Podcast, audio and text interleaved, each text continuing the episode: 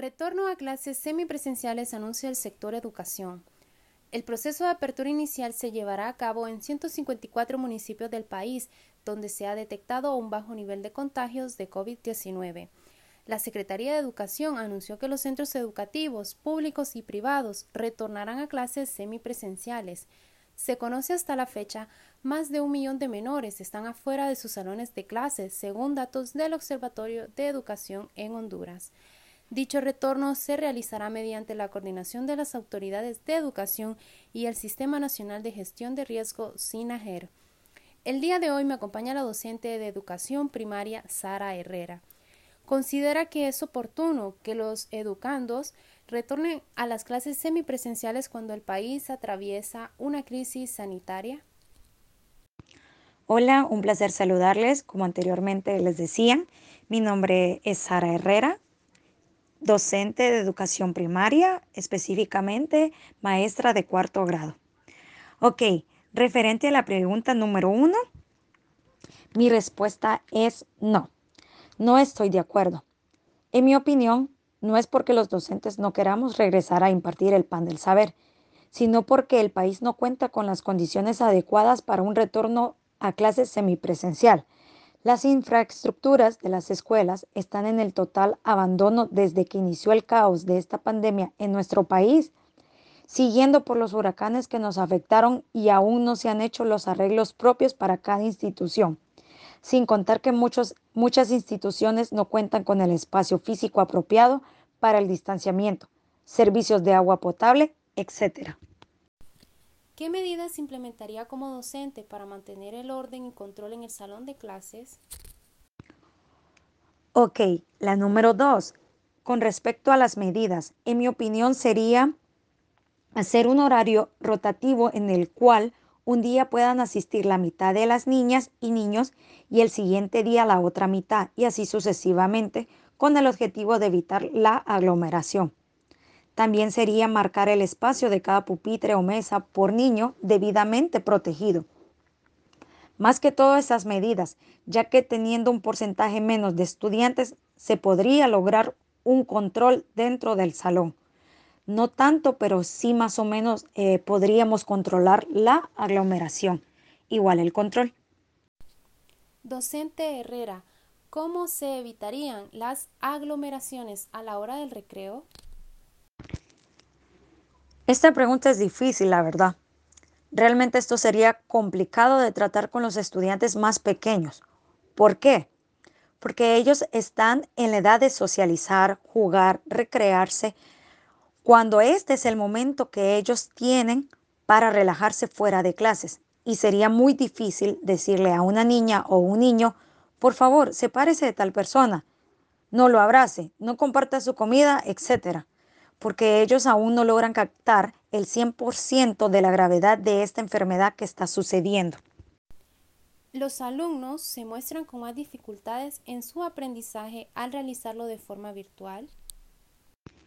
Sí, muestran demasiada dificultad para aprender. Incluso hasta para nosotros los docentes es difícil en hacer de todo para que ellos puedan aprender. En estos momentos el aprendizaje de manera virtual tiene muchas desventajas para los estudiantes, ya que estando en sus casas, la mayoría del tiempo hay demasiada distracción. Las conexiones de Internet fallan a cada instante. Los apagones de energía eléctrica que se dan a diarios en nuestro país. La población de bajos recursos que no tienen una computadora, teléfono inteligente, etcétera, para poder conectar a sus hijos. Todos estos son factores y hay muchos más que afectan de gran manera en el aprendizaje de las niñas y niños. Por eso se ve un gran bajo rendimiento de aprendizaje. ¿Qué le diría a los profesores y padres de familia que participarán en esta prueba de pilotaje? Pues más que todo que tomen todas las medidas de bioseguridad pertinentes, ya que estamos atravesando por un momento muy crítico en el país y ahora depende de nosotros mismos cuidarnos y a nuestras familias también. Más que todo eso. Muchísimas gracias por su colaboración, docente Herrera. Asimismo, me acompaña la señora Carmen López, madre de familia. ¿Está de acuerdo con el pilotaje que quieren realizar para un retorno a clases semipresenciales? Bueno, realmente no estoy de acuerdo con él, pilotaje porque máximo en los niños pequeños. Ya secundaria, pues sí se podría, ¿verdad?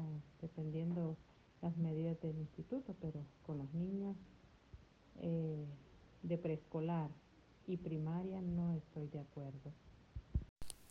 El centro educativo al que pertenece su hijo es sumamente espacioso para evitar aglomeraciones con el resto de los niños. El centro educativo donde está mi niño sí es espacioso y podría evitar aglomeraciones. ¿Cree que los niños seguirán las medidas de bioseguridad para evitar un posible contagio? Bueno, creo que los niños pequeños no, como preescolar e incluso primaria hasta tercer, cuarto grado, creo que es imposible que ellos eh, puedan evitar no contagiarse. Entonces, porque son pequeños y su manera, ¿verdad?, de ser no es así tan, este, para poder ellos cuidarse, pues. Entonces pienso que los niños pequeños no. Los docentes y autoridades del centro educativo al que pertenece su hijo le brindan seguridad de mantener la situación bajo control. Sí, las autoridades del centro educativo donde estudia mi niño sí, este, no, eh, ofrecen, ¿verdad? La seguridad de mantener la situación bajo control, pero este, no, ni aún así no creo que niños pequeños puedan ir todavía a los centros educativos.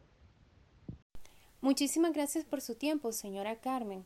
Es importante y necesario destacar que será la comunidad educativa de cada localidad la que decidirá si los educandos regresan a sus centros educativos o seguirán recibiendo clases de manera virtual.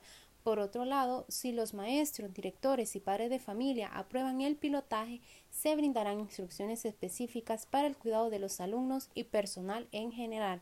Para Rápidas Informativas les informó Fabiana Rautales.